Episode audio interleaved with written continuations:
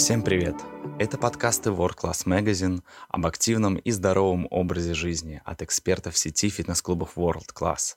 Меня зовут Сергей Каренин, и сегодня мы поговорим о том, как приобрести рельеф.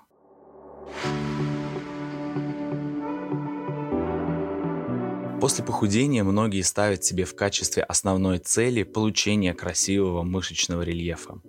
В данном подкасте в качестве эксперта выступила Александра Полуэктова, элит-тренер тренажерного зала в клубе World Class Кунцево. Многие мечтают о красивом мышечном рельефе, так как с прорисованными мышцами тело выглядит гораздо привлекательнее. Для получения рельефных мускулов необходимо соблюдение двух условий. Первое – это гипертрофированные накачанные мышцы, и второе – низкий процент подкожного жира. Даже если уже есть хорошая мышечная масса, без низкого процента жира тело вряд ли будет выглядеть спортивно. Приступая к работе над этими двумя пунктами, необходимо понимать, что все мы абсолютно разные, и у нас у всех разное телосложение. Выделяют в частности экто, эндо и мезоморфов. Сложнее всего эндоморфам. У них широкая кость, они легко набирают и мышечную массу, и жир.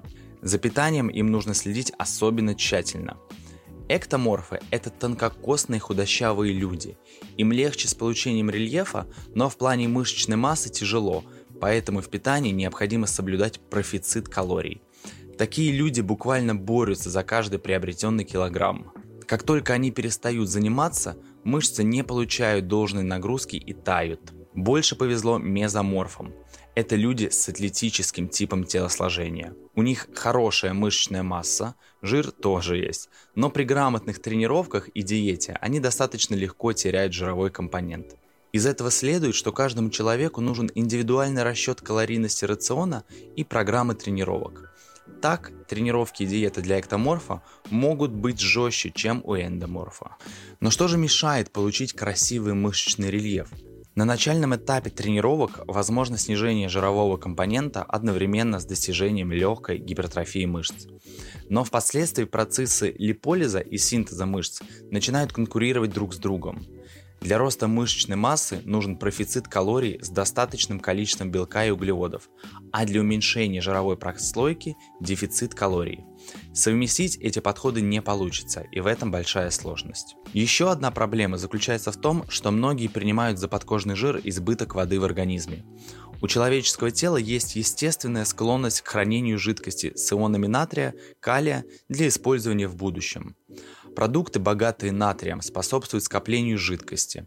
Интенсивные тренировки, которые заставляют нас попотеть, помогают вывести лишнюю соль и жидкость. Планируя тренировочный процесс, нужно помнить, что жир не уходит локально, тело худеет равномерно.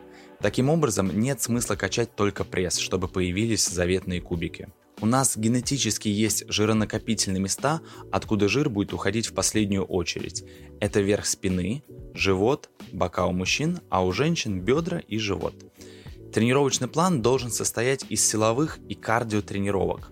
Нужно, чтобы силовой тренинг включал в себя базовые упражнения. Это приседания, выпады, становая тяга, отжимания, подтягивания, жимы и другие упражнения. Они могут быть многоповторными с небольшим весом. Кардио лучше всего делать интервальным на любом кардиотренажере. Под интервальной тренировкой имеется в виду чередование интервалов спокойного движения на пониженном пульсе с интервалом активного движения на повышенном пульсе. В силовом тренинге мы работаем над мышечной гипертрофией, а с помощью кардио сушим мышцы и добиваемся рельефа. Если после интенсивной силовой тренировки начать делать часовое кардио, то организм будет по сути избавляться от мышц, которые мы до этого старались нарастить. Все дело в том, что к концу силовой тренировки организм уже истощен в плане энергетических компонентов.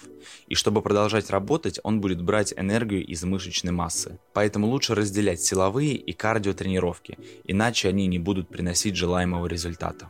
Приступать к работе над рельефом на тренировках следует тогда, когда уже имеется хорошая мышечная масса. В то же время важно и питание, а именно дефицит калорий, грамотное соблюдение пропорций белков, жиров и углеводов.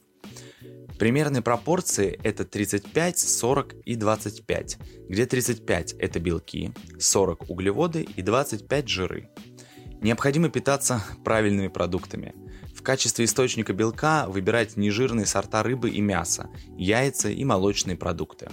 Основным источником углеводов должны быть крупы. Это гречка, макароны твердых сортов, киноа, бурый рис. А также овощи, фрукты, так как они содержат много минералов, витаминов и дополнительных волокон. Продукты с высоким гликемическим индексом из этих категорий лучше исключить. Нужно ограничить себя в простых углеводах и убрать из рациона выпечку, конфеты и газированные напитки. Кроме того, нужно немного убавить количество жиров, однако полезные жиры должны быть в достатке. Это жир из сливочного масла, из жирных сортов рыбы, растительный жир из авокадо и орехов. Убирать жир из рациона нельзя. Большинство гормонов синтезируется именно из жиров. Особенно для оптимального обмена веществ, мышечной гипертрофии, хорошего самочувствия и внешнего вида важны половые гормоны. Плюс к этому важна вода. В процессе работы над рельефом мы выполняем частые кардиотренировки. У нас много силовых нагрузок, в процессе которых организм теряет много жидкости. Обезвоживаются наши внутренние органы и мышцы, поэтому водный баланс нужно соблюдать. Полтора литра воды в день – это достаточно сложная задача для многих, так как пить пустую воду им нелегко. В этом случае добавляйте в бутылку с водой дольки лимона или, например, мяту. Носите бутылку с собой и делайте по несколько глотков, чтобы постепенно вырабатывалась привычка. Со временем организм сам будет просить у вас больше воды. Многие люди хотят добиваться желаемого результата как можно быстрее и в погоне за идеальной фигурой совершают немало ошибок. Например, садятся на жесткие диеты, урезая себя в питании до такой степени, что организму перестает хватать питательных веществ, не только белков, жиров и углеводов, но также витаминов и микроэлементов. Человек худеет на такой диете, но вопрос, за счет чего он худеет? Сколько он может продержаться на такой диете? Чаще всего похудение происходит за счет воды и за счет мышц, и это большой минус. В результате такой диеты замедляется метаболизм, ведь именно мышцы являются главным мобилизатором обмена веществ. Плюс к этому человек чаще всего срывается и, съедая все подряд, набирает больше, чем сбросил. Как закрепить результат? Чтобы получить рельефное тело, нужно приложить немало усилий. Тяжело привыкать к питанию и к режиму. Со временем втягиваешься в такой образ жизни, и он становится привычным. Когда есть видимый результат, возвращаться к неправильному питанию и отсутствию физических нагрузок уже не хочется. Красивое прорисованное тело влияет на уверенность в себе.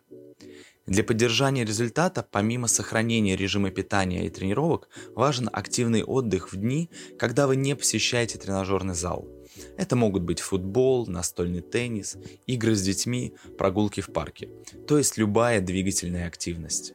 Кроме того, нужно не забывать про важность полноценного сна. Во время сна вырабатывается самотропин и многие другие гормоны, которые восстанавливают организм и в том числе мышечную систему. Первым признаком того, что вы переусердствовали с нагрузками диеты, это нарушение сна. Например, ощущение разбитости по утрам.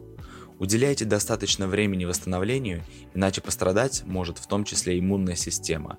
Если заболеть, можно выпасть из режима и с трудом возвращаться к исходной точке.